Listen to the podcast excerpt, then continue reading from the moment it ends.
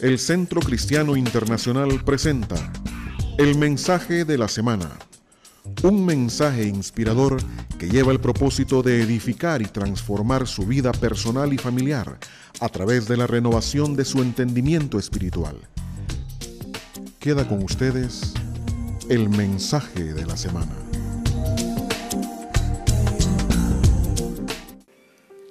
Nuestro mensaje en esta mañana se titula para ustedes Tres grandes males. De estos males, amados, ninguno escapa. La gran pregunta respecto a estos males que veremos no es si los tenemos en nuestra persona, en nuestra vida o no, sino más bien en qué medida se presentan. Esto que llamamos tres grandes males a veces tienen una manifestación exacerbada en algunas personas. En otros casos, la manifestación es sutil, poco se nota, pero allí está presente como un germen negativo, destructivo y enfermizo.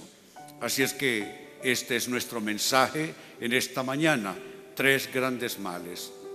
Y aparecen estos males de manera conjunta en un texto que servirá de paso como texto introductorio.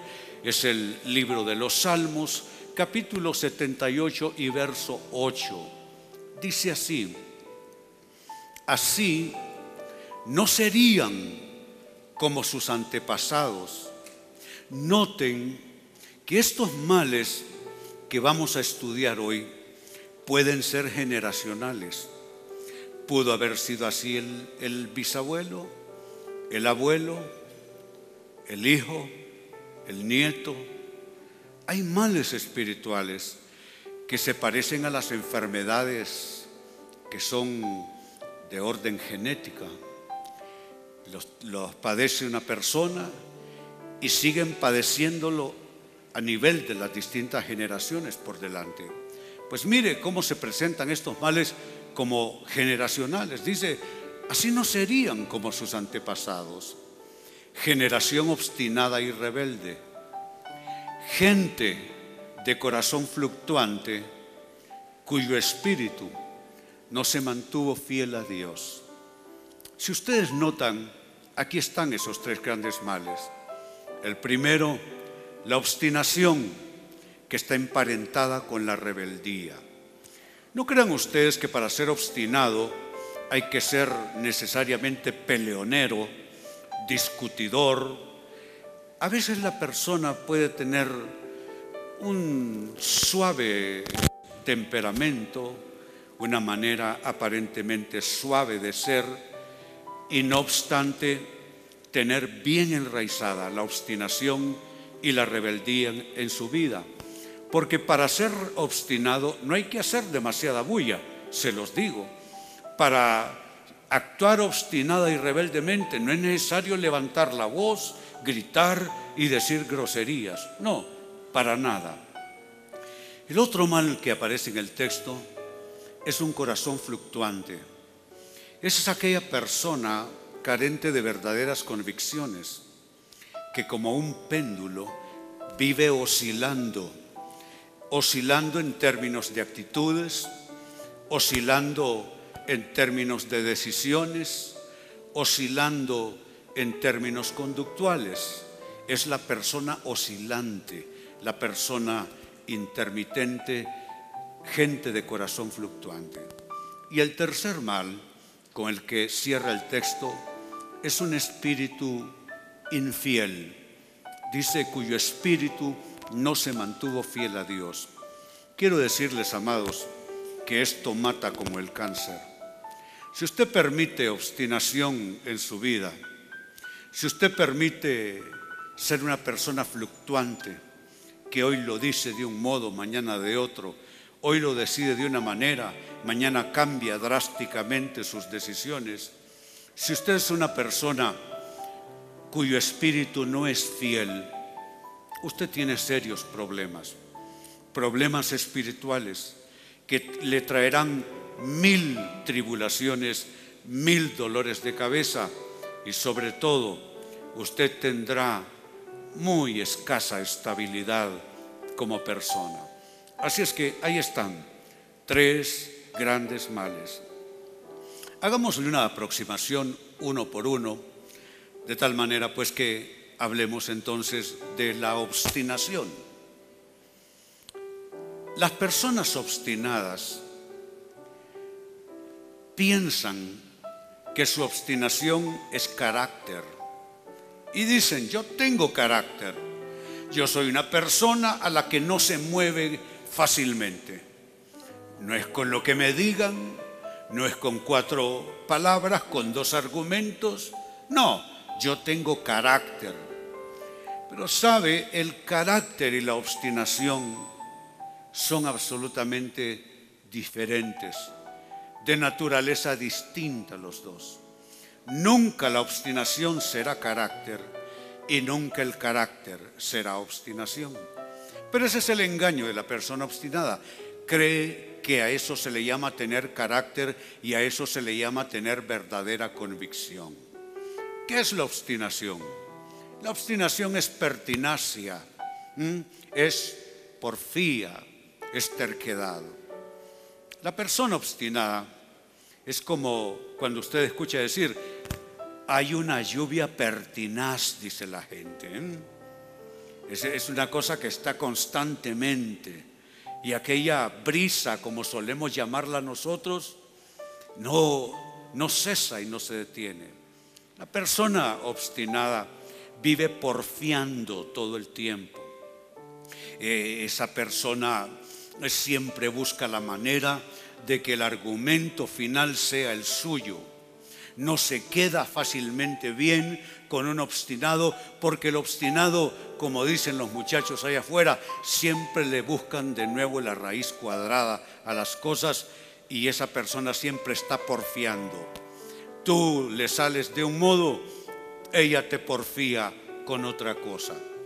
Allí lo que hay es verdadera terquedad. Y por eso decía, amados, que cuando hablamos de estos males, el tema y la pregunta no es si los tenemos o no. Aquí la única pregunta que cabe es en qué proporción están en nuestras vidas, en qué proporción se evidencian en nuestra conducta. Eso es todo. O sea que lo que estoy diciendo es que la pregunta es cuán obstinados somos. Eso es todo lo que cabe. Porque decir que no lo somos sería decir demasiado. Así es que ahí está, obstinación, empecinamiento. La persona que no considera ningún consejo, ninguna opinión fuera de sí. Es una persona que se basta y sobra a sí misma. Cree que eso es bueno. Cree que no necesitar prestar oídos a otros es bueno. Cree que no escuchar a nadie es bueno. Cree que no exponerse a otros argumentos, a otras percepciones, a otras ideas, cree que eso es bueno y esa persona vive en una suerte de, de, claustro, de encapsulamiento, que esa persona comete grandes errores. Porque ese aislamiento que va con la obstinación, ese encapsulamiento que va con la obstinación, ese claustro que va con la obstinación, al final hace que la persona ya no escuche a nadie ni a nada más, incluyendo a Dios. Esta persona ya no tiene oídos ni siquiera para la voz de Dios. Así es que ahí está el mal de la obstinación, del empecinamiento. ¿Qué es la actitud del obstinado. ¿Cómo podemos ver la actitud de la persona obstinada? Hay un texto que bien nos lo puede mostrar. Libro de Éxodo capítulo 9, versos 33 y 34, tomada la lectura de la Reina Valera contemporánea. Dice, en cuanto Moisés salió de la presencia del faraón y estuvo fuera de la ciudad, extendió sus manos al Señor y cesaron los truenos y el granizo y la lluvia dejó de caer sobre la tierra. Estaban bajo tribulación, estaban bajo trato de Dios. Dios estaba tratando fuertemente con el faraón, con Egipto, en aras de que dejara ir libre a su pueblo cautivo en ese lugar. Pero ¿qué es lo que sucede? Apenas la tribulación baja un poco, apenas el problema comienza a resolverse, es allí donde la obstinación comienza a surgir. Así es la persona obstinada. Mientras está arrinconada por la vida, ni qué remedio. Se tiene que callar, se tiene que humillar. Eh, no le queda más remedio. La adversidad le tiene entre la espada y la pared.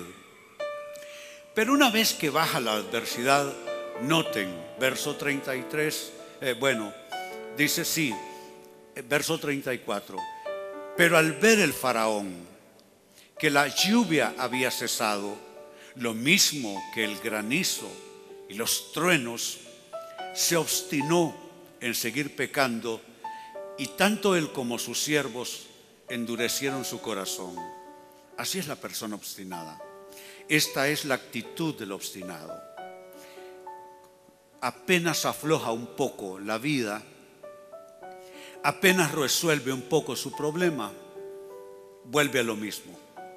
Vuelve a la obstinación, que es rebeldía, vuelve a la obstinación, que noten, se describe en este texto como endurecimiento de corazón. Esa es obstinación, no es inteligencia. No, no, para nada es corazón endurecido. Yo le pregunto, ¿cómo es usted? Mientras está en tormenta, ¿usted se somete a Dios? Mientras está probado por la tribulación, ¿usted permite que Dios haga lo que Él quiere hacer? Pero apenas desaparecen las nubes de los problemas, de las dificultades, ¿Sigue haciendo usted su soberana voluntad? ¿Se dedica usted a eso?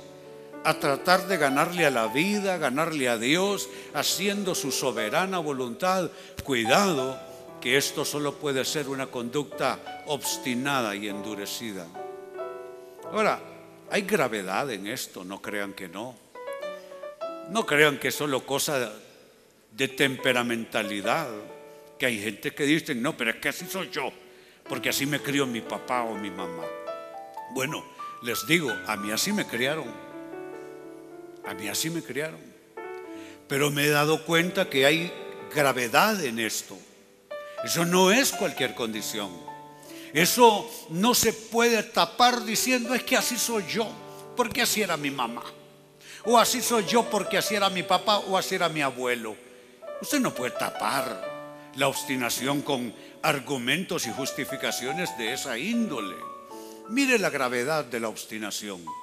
En primero de Samuel capítulo 15 verso 23 es el profeta Samuel que está llamando fuertemente la atención al rey Saúl y le dice así: Ser rebelde es lo mismo que practicar la adivinación y ser obstinado es lo mismo que ser idólatra puesto que tú no tomaste en cuenta lo que el Señor te ordenó, tampoco Él te toma en cuenta como rey de Israel.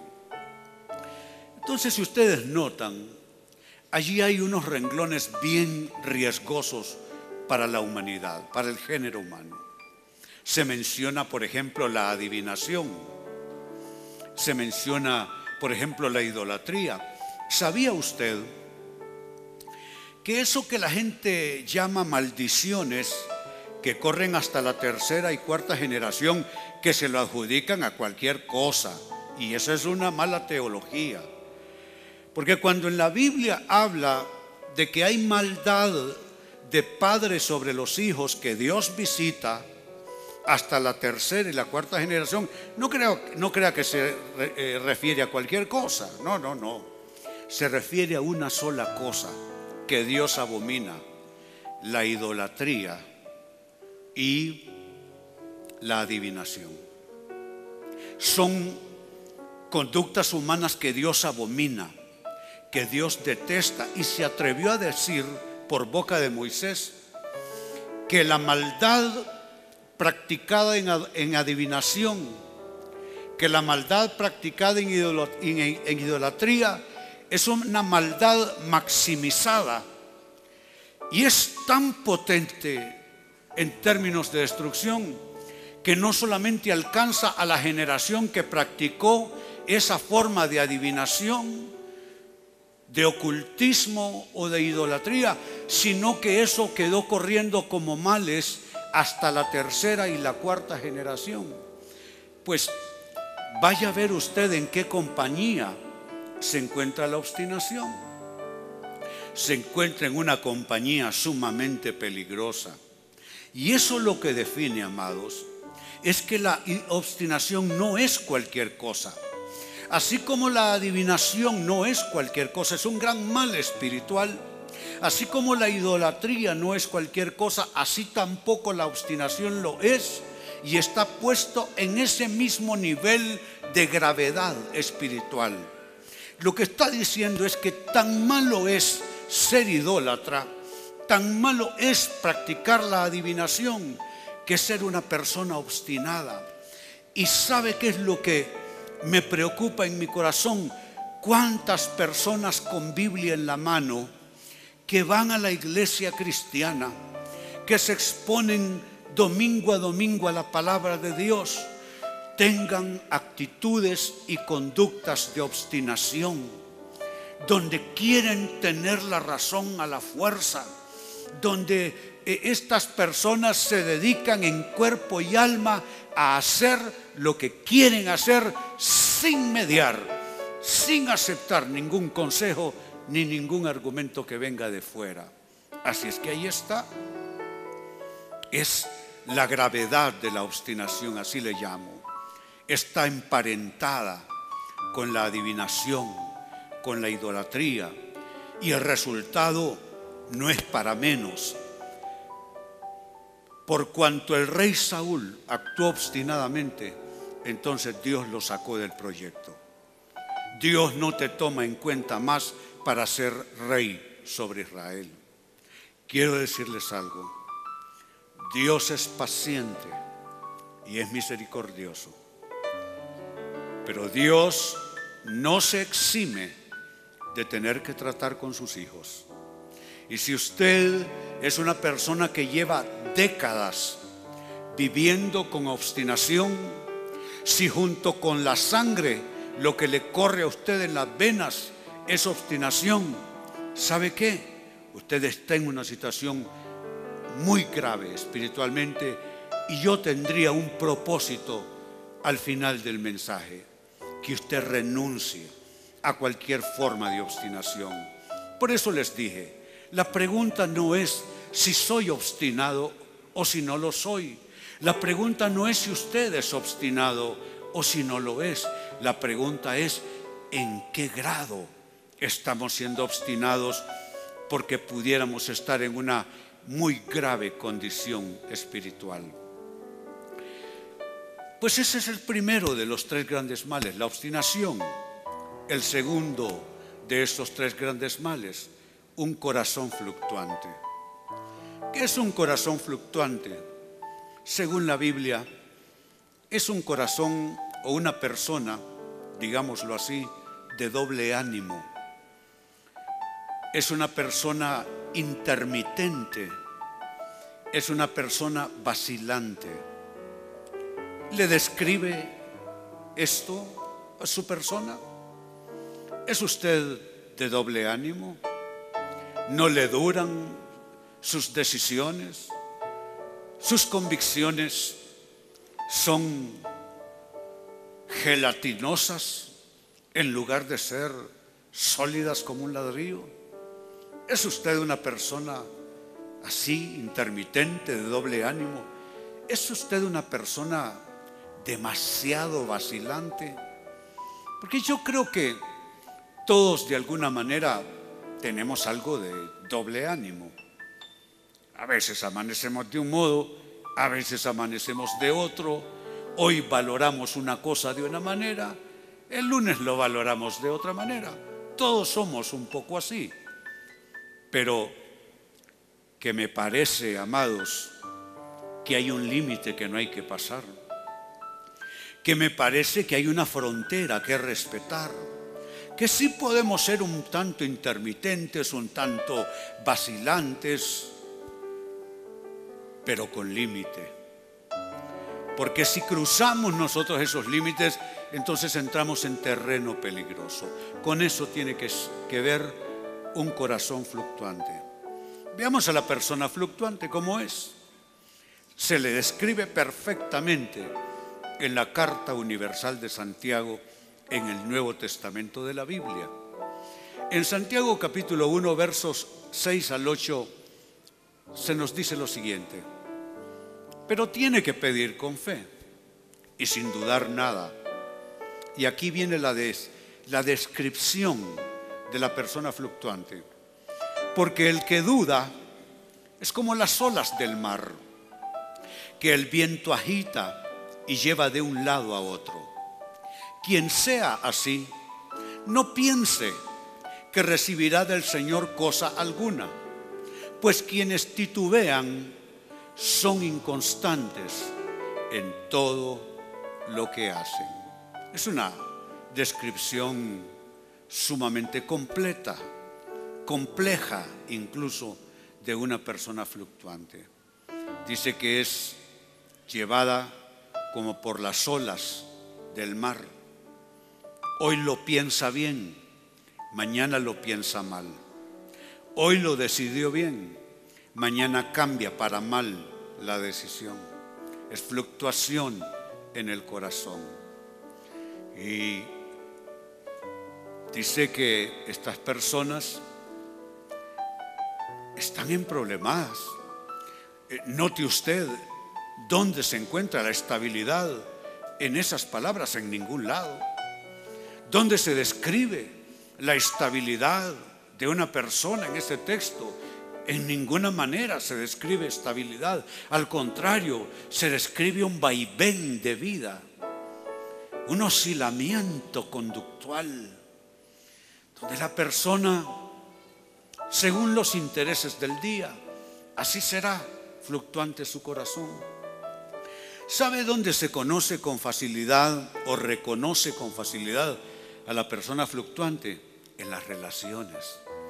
Ese es un escenario muy fácil para identificar a una persona fluctuante. Sus relaciones no son duraderas. Sus relaciones no tienen permanencia. Sus compromisos de vida no duran mucho. Esta persona termina rompiendo los compromisos de vida más sagrados. Esa persona termina olvidando las responsabilidades de vida más serias que hay.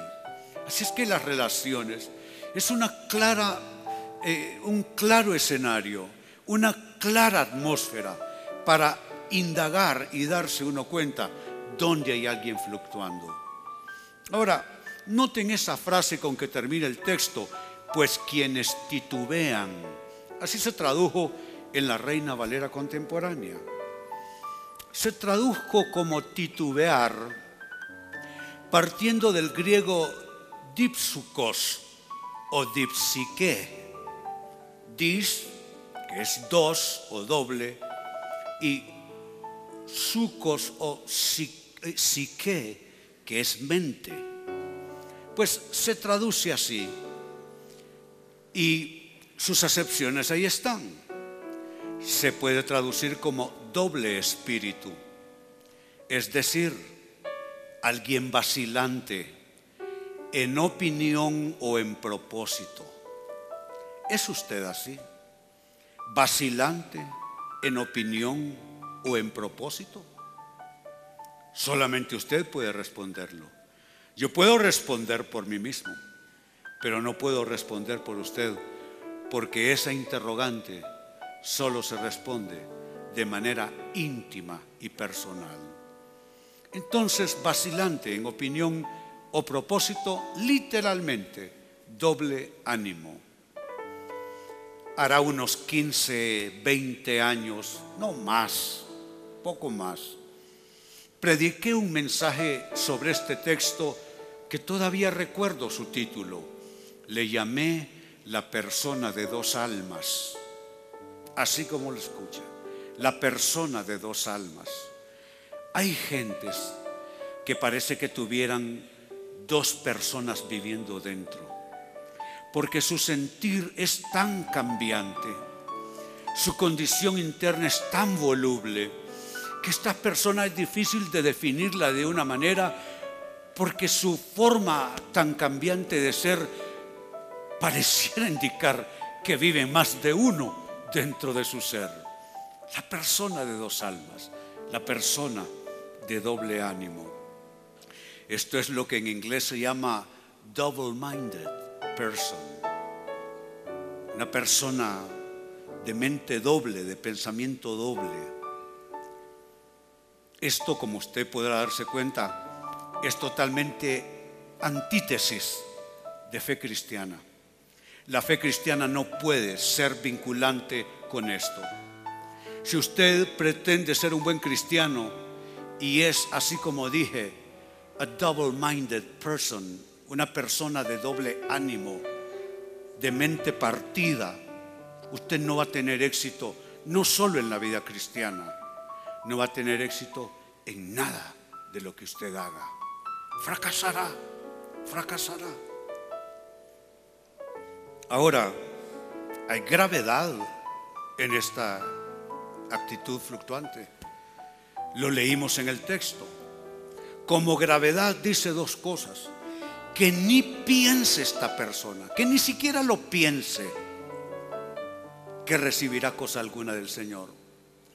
Que ni siquiera se le ocurra, que ni siquiera se le antoje. No piense que recibirá cosa alguna del Señor, pregunto en esta mañana, ¿será esta la razón y la causa por la cual esos milagros que usted espera no han venido a su vida todavía? No piense que recibirá cosa alguna del Señor. No lo digo yo, lo dice el texto que acabamos de leer. Y hablando de la gravedad de esta condición, hay algo más. Dice que esta persona será inconstante en todos sus asuntos, será inconstante en todos sus emprendimientos, estudios, negocios, finanzas, matrimonio, relaciones en general. Esa persona andará así. ¿Quién es alguien inconstante? Inconstante es la persona que no concluye lo que inicia. Y dos, la persona impuntual es inconstante. Eso significa que esa persona llegará tarde a sus grandes acontecimientos. ¿Es usted esta clase de persona? ¿Le ha tocado llegar demasiado tarde a sus más importantes acontecimientos de vida, a sus más importantes relaciones? ¿Sabe qué? Hay aspectos en mi vida en los que concluyo que llegué tarde. Ejemplo, yo llegué tarde a mi matrimonio. Nosotros somos un matrimonio feliz. Realmente nos llevamos bien. Discutimos por sport, solo para, para salir de la rutina, ¿sí? De salir de rutina llevarnos bien, entonces armamos un alegato para, para, para, para sentir que la cosa tuvo algún movimiento, ¿sí?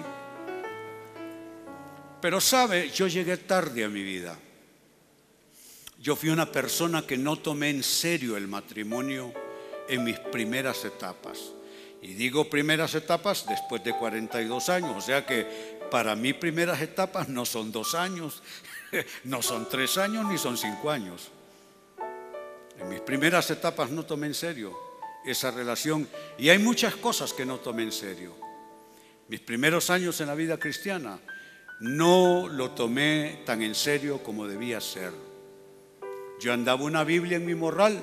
Aquí creo que acabo de ver por ahí un músico que tocaba conmigo, o sea, ya lo vi, ya está. Yo andaba una Biblia en el morral cuando andábamos tocando en las bandas y andaba marihuana en una parte. En el morral andaba la marihuana y leía la Biblia bien fumado. ¿Sí? ¿Sí? Por eso dicen que me quedó un tornillo suelto. Pero yo creo que es de nacimiento más bien eso, sí. Lo del tornillo suelto.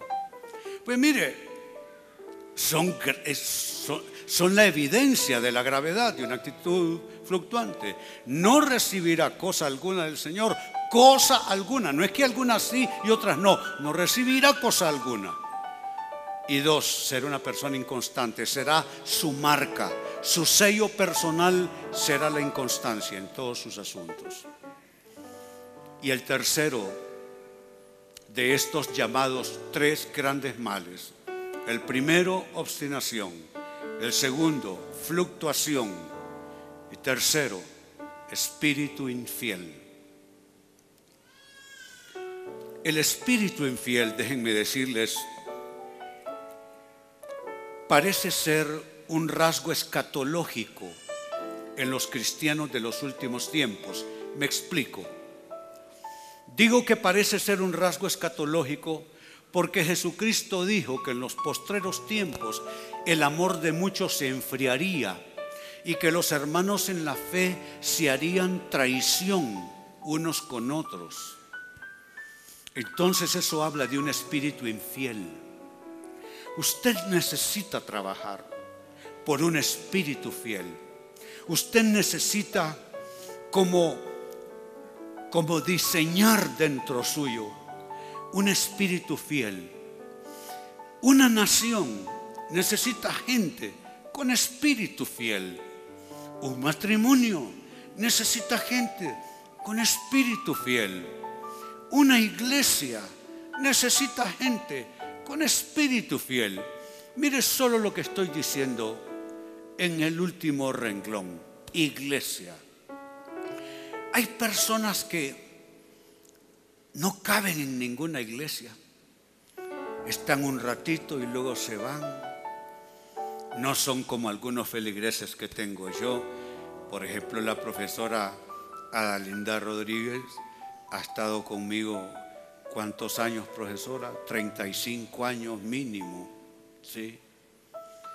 O esta jovencita Montserrat Maradiaga,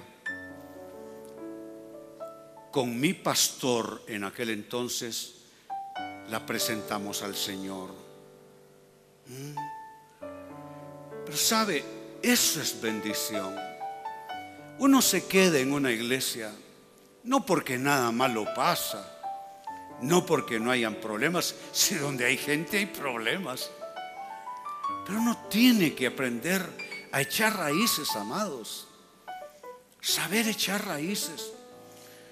Si hay problemas en su hogar, no salga huyendo como un cobarde. Enfrente, eche raíces. Tiene problemas con sus hijos. No huya.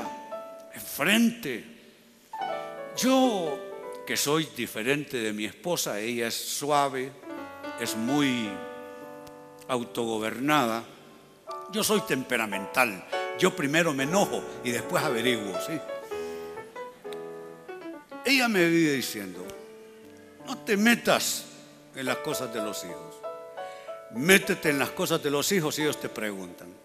Pero a mí no me han preguntado y ya me estoy metiendo. Pero no es bueno pero no es bueno, aclaro. Sin embargo, sin embargo, lo que hay que encarar, hay que encarar. Se lo he dicho toda la vida a mi esposa. Cuando creábamos hijos, yo le decía, yo prefiero sanar a un hijo de una herida que no decirle nada. Yo prefiero propiciarle un dolor a un hijo hacerle una herida con tal de estorbarle en el pecado, que después, por andarlo chineando, como solemos decir, tener que irlo a buscar a las, a las cantinas, a los bares, tener que sacarle droga de las bolsas o arrancarle el trago de las manos. No, he preferido herir a un hijo y decirle que no estoy de acuerdo con él. ¿De qué estamos hablando? Desarrollar un espíritu fiel. Usted tiene que desarrollar un espíritu fiel en varios niveles. Uno, primero con su historia. Usted tiene que desarrollar un espíritu fiel para consigo mismo, para consigo misma. Yo no tuve un espíritu fiel para conmigo mismo. Yo me odiaba. Cuando tenía la edad de estas chiquitas bellezas que están aquí en primera fila, yo me odiaba a la edad de estas nenas. Yo me hacía daños con cuchillos. Yo me... Ese juego que, parece que es una cosa nueva entre los jóvenes en los Estados Unidos y en países desarrollados, que juegan a sofocarse, eso yo lo hacía por cualquier momento. Me sofocaba hasta que ya estaba a punto de colapsar me encerraba en una habitación, me sacaba el cinturón y comenzaba a golpearme con la vía hasta dejarme completamente maltratada la espalda.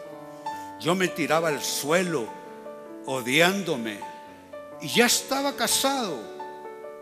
Y cuando me entraba, como dice mi esposa, la chiripiolca, ¿sí? Así, le dice a mis, a mis crisis, ¿sí? Así le ha llamado a mis crisis. Cuando me entraban mis crisis, mis chiripiolcas, me tiraba a dormir al suelo por semanas enteras, sin una sábana, sin una manta, sin una almohada, solo como una manera de autocastigo, de autoflagelación. Entonces yo no era fiel para con mi propia vida, no era fiel para con mi propia historia. Uno tiene que ser fiel para con uno mismo. Por ejemplo, aquí tengo yo pastores. Pastores sean fieles a su llamado. O sea, se dice fácil, pastor, pero no es fácil ser pastor. Sean fieles a su llamado, sean pastores a tiempo y fuera de tiempo, sean pastores en público y en privado también, ¿sí? Entonces uno tiene que desarrollar un espíritu fiel, donde quiera que uno esté, en sus principales escenarios de vida. Ahora, ¿cómo nos muestra la infidelidad de espíritu un texto en la Biblia? Deuteronomio capítulo 31, verso 16 dice, allí el Señor le dijo a Moisés, tú vas ahora a dormir con tus padres. Ya Dios está preparando a Moisés para su jornada eterna. Tú vas ahora a dormir con tus padres. Pero este pueblo se rebelará y me será infiel con los dioses ajenos de la tierra a la cual van a entrar. Note, ni han entrado en la tierra prometida. Y ya Dios sabe lo que va a pasar con ellos. Ellos tienen un problema que de alguna manera tenemos todos en una medida o en otra. Un espíritu infiel. Un espíritu infiel es muerte. Un espíritu infiel es destrucción. Permitámonos otros males, mas no estos. Un espíritu infiel es una manera suicida de vivir. Ellos, dice, me serán infieles con los dioses ajenos de la tierra a la cual van a entrar. Me abandonarán, anularán el pacto que he concertado con ellos. Note como un espíritu infiel, note lo que hace se vincula con algo que no es Dios. Dos, abandona a Dios. Y tres, anula el pacto. La persona de espíritu infiel no conoce lo que es relaciones de pacto. Sus relaciones son por interés. Sus relaciones se basan en intereses creados. Te saludo porque me interesa. Te trato bien porque me sale bien hacer esto contigo. Pero eso no es un espíritu fiel. Tenemos nosotros que esculpir en nuestra vida, amados, esculpir un espíritu fiel no es fácil. Hay que hacerse daño uno a sí mismo. Hay que negarse una y mil veces. Hay que contrariarse uno a sí mismo. Hay que contradecirse uno a sí mismo. Hay que lastimarse uno a sí mismo. Porque un espíritu fiel no nace de la nada. nace del compromiso del ser humano con todo aquello que es sagrado y que es importante. Ahora, noten, dice, me será infiel. ¿De dónde surge esa traducción? Se traduce así del hebreo asab, es una raíz primitiva cuya acepción más primaria es aflojar. La persona de espíritu infiel afloja, no mantiene la debida tensión, afloja. El nudo se va aflojando en sus relaciones, en sus compromisos, en sus comentarios, en sus opiniones, en su actuación cotidiana. Hay algo que comienza a, a aflojarse yo le pregunto, ¿es usted una persona que afloja demasiado pronto sus compromisos de vida, su fe, sus convicciones? Es un fenómeno asado. Aflojar, es decir, se implica renunciar. La persona de espíritu infiel renuncia fácilmente. Se conoce como la lealtad. La persona se queda a pesar de. Pero la lealtad dice, me quedo en esta situación. Pero el de espíritu asab, infiel, ese renuncia con facilidad. Mire qué otra acepción, permisos que la persona se concede. Cuando tu espíritu es fiel, tú no te haces concesiones. Cuando eres de espíritu fiel, tú no te puedes dar permisos. ¿Saben? Lo he dicho en reiteradas ocasiones y ya por la edad que tengo, ya no creo que pueda decir con tanto riesgo como lo dije cuando era joven. Pero hoy reitero eso que ya he dicho en otras ocasiones en infinidad de ocasiones. Estoy en un país donde nadie me conoce, en una ciudad donde nadie da razón por mí, en un hotel donde nadie absolutamente sabe quién soy yo. ¿A dónde busco llegar cada vez que expreso ese comentario? Ah, que ese es el momento donde uno podría hacerse concesiones, porque la gente que, que te conoce no te está mirando. La gente que puede dar razón de ti no te están observando porque no están allí. Eres un perfecto desconocido. Y es allí donde uno no puede darse concesiones. ¿Sabe? Cuando era joven viajé por trabajo solo todo el tiempo. Mi esposa se dedicó a criar los hijos en la casa. Entonces viajé años solo. Y ni qué remedio. ¿Sabe dónde tenía que comer? Room service, servicio a la habitación. Porque solo sentarme en el restaurante del hotel y a ver aparecer jovencitas que comienzan a, guiñarte el ojo, a ofrecerte desde su mesa un traguito, ¿eh? a, a llamar tu atención. ¿Para qué quiero esa tentación? Mejor servicio a la habitación. Soy experto en comer servicio a la habitación porque preferí eso. Nunca salí a pasear a ningún lado. Hay ciudades donde he estado 30, 40 veces y nunca salí a pasear. El otro día me sorprendí viajando con ella. Fuimos a visitar por la primera vez el casco antiguo de la ciudad de Panamá, el viejo Panamá. Conocer la casa de Rubén Blades, el famoso salsero, la embajada de Francia, el Palacio de Relaciones Exteriores, por la primera vez. Y he ido mil veces a Panamá. Pero ¿sabe por qué?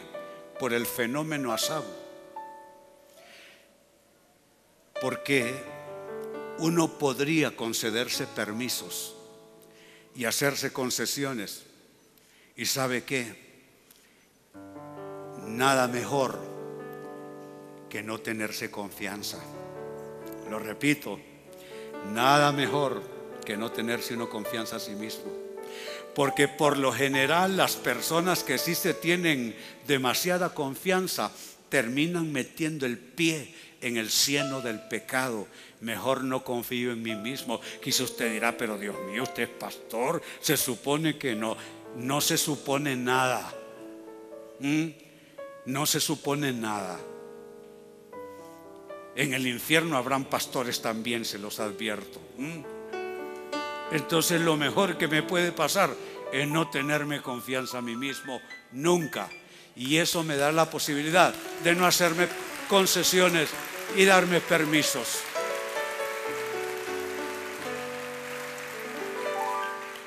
Por consiguiente, entonces, tiene que ver con una persona que solo se compromete con su propio interés, solo consigo mismo y con lo que quiere en determinado momento.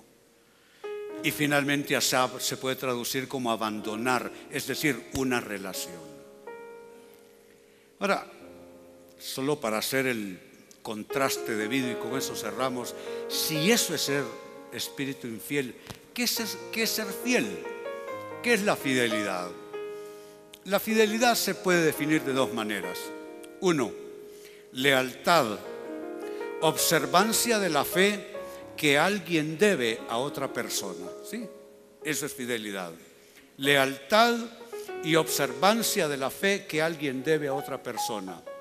Y luego una derivación, puntualidad, exactitud en la ejecución de algo. Pero me llama muy fuerte la atención la primera definición, observancia de la fe que alguien debe a otra persona.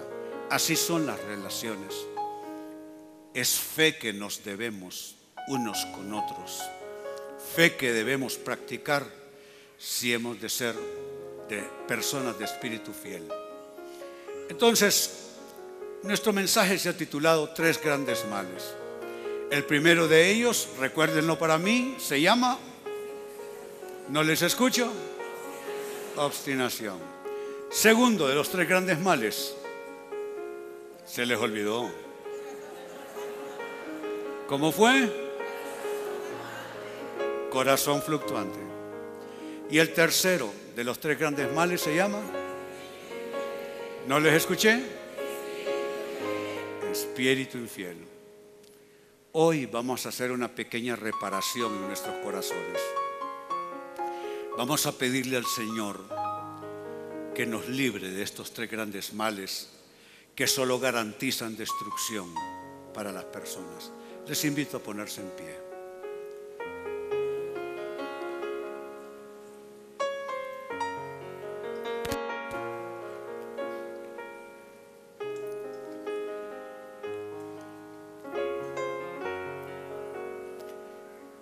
Mi primera oración, si usted necesita a Cristo, sin preámbulo, sin introducción, así, de golpe, en la cara.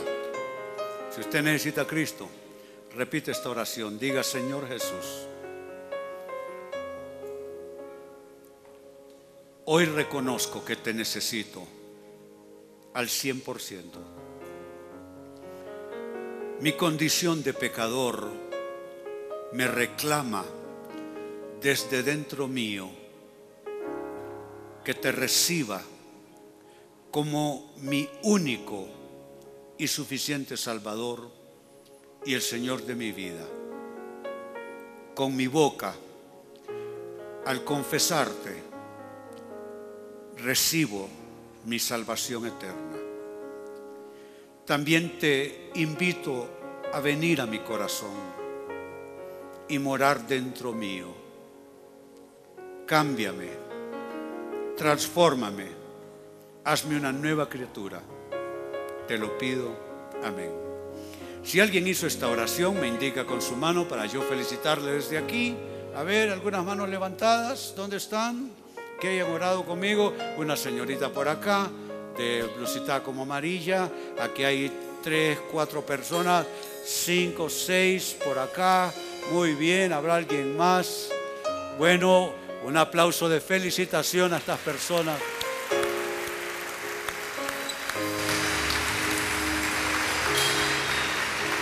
Y ahora, con estas magníficas voces y estos magníficos músicos también, metámonos con Dios un ratito y luego oramos. Gracias Jesús. Me presenta.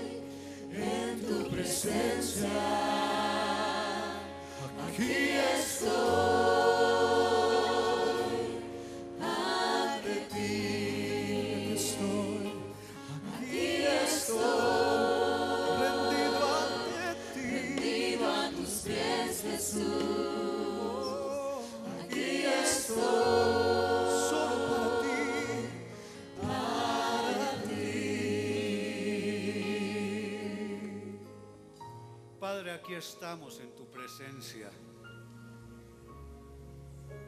Necesitamos tu ayuda, Señor. Hoy queremos crecer en algunas áreas de nuestra vida. Pero para poder crecer hay cosas que deben menguar en nosotros.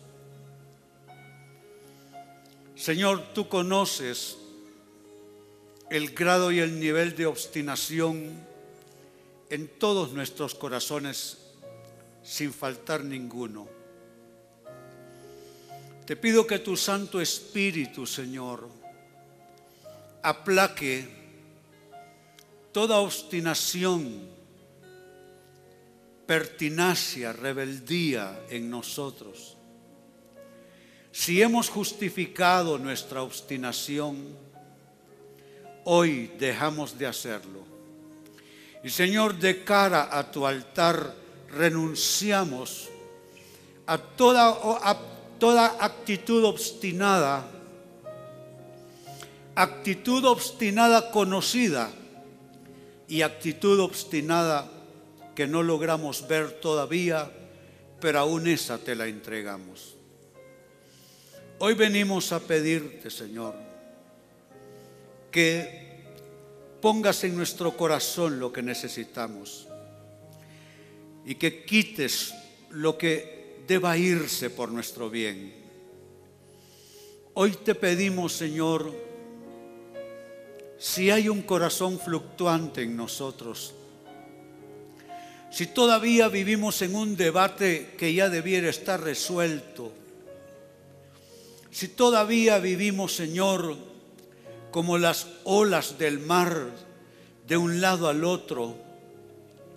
Señor, si todavía estamos en esa condición dípsucos de doble ánimo, doble espíritu, esa actitud vacilante en opinión, en propósito, en ánimo, sánanos de toda fluctuación y haznos echar raíz, Señor, en lo bueno.